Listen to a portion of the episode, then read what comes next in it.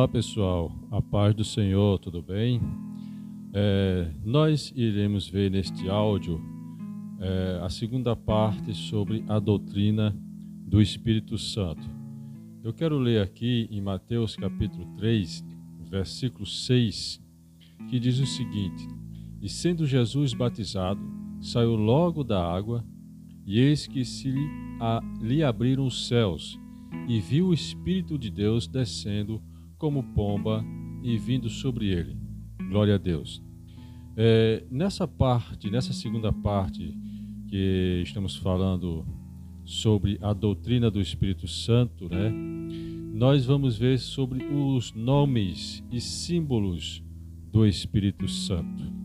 Nós sabemos e, e existe algumas correntes aí que diz que o Espírito Santo é uma força, um poder, uma força ativa de Deus.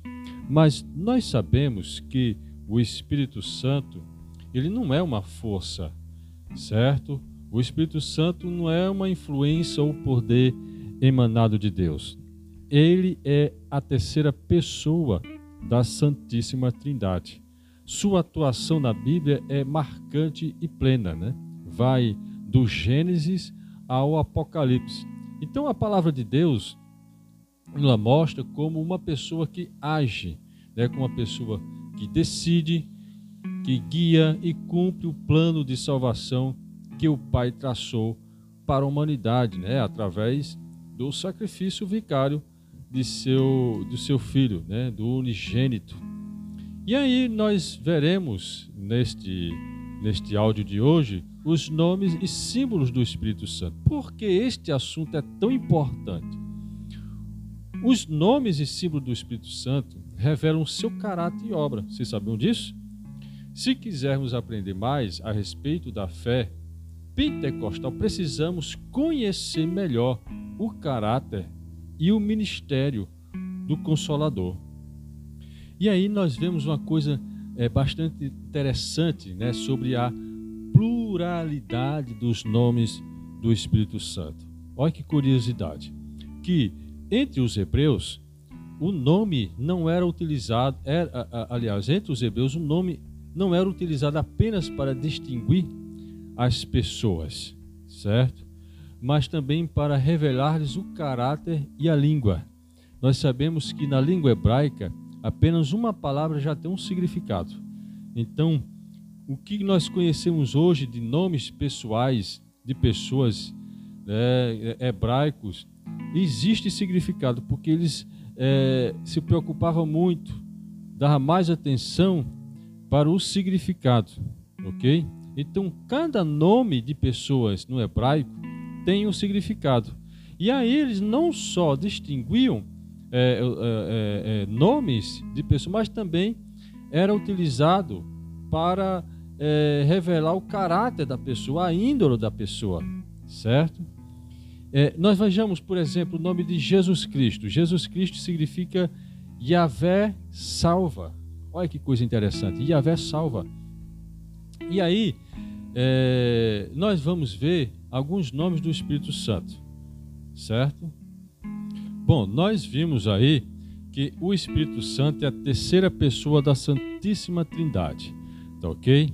Então, é, na palavra de Deus, há vários nomes que descrevem a deidade do Espírito Santo, certo? O Espírito de Deus, ó, é, o Espírito do Senhor, o Espírito de Cristo, o Espírito de seu Filho. Tudo aí está é, relacionado e descreve a pessoa do Espírito Santo, a deidade do Espírito Santo. Nós vemos isso lá em Gênesis capítulo 1, versículo 2, Isaías 11, 2, é, Gálatas 4, 16, Filipenses 1, 19. Então há várias referências falando sobre a deidade do Espírito Santo de Deus. E aí encontramos também nomes que relacionam o Espírito Santo diretamente a Deus e a Jesus. Por exemplo, o Espírito de Jesus, lá em Atos capítulo 16, versículo 7, é o Espírito Santo, né? E o Espírito do nosso Deus, lá em 1 Coríntios, no capítulo 6, versículo 11. Outro nome que nós vamos ver é, do Espírito Santo é o Consolador. É, é o Consolador. É, nós vamos ver, nós vemos essa, essa, essa referência em João capítulo 14, versículo 16, onde ele diz: E eu rogarei ao Pai, e ele vos dará outro consolador, para que fique convosco para sempre. O interessante é que no grego a palavra consolador significa paracleto, né? Paráclito. E, e segundo a Bíblia, nós o, o, para, o paráclito é alguém chamado a ficar ao lado de outro para ajudar. Então, quando Jesus está dizendo que é, é, eu rogarei ao Pai e Ele enviará, né, Ele vos dará outro consolador, Jesus está dizendo: eu vou, mas vocês não vão ficar só. Vocês não vão ficar abandonados, vocês não vão ficar órfãos. É, virá outro consolador, um ajudador que irá ficar com vocês, irá estar com vocês, né? Então é, é, é outro consolador. Ele está dizendo: olha, nesse mundo que é tão tenebroso, que é jaz do maligno, vocês podem contar com a presença do Espírito Santo.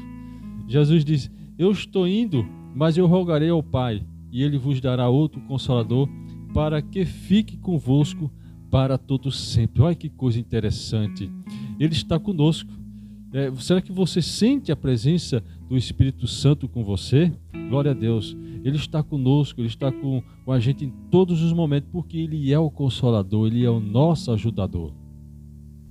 Outro nome é, do Espírito Santo né, na, na Bíblia é o Espírito da Verdade. Olha que coisa interessante o Espírito da verdade. É, onde é que nós encontramos isso? É lá em João, capítulo 16, versículo 8, certo? Que é o Consolador. Esse Consolador que está conosco, ele tem como missão revelar a verdade de Deus em Jesus Cristo. E o Espírito Santo convence o homem do pecado, né, da justiça e do juízo, certo?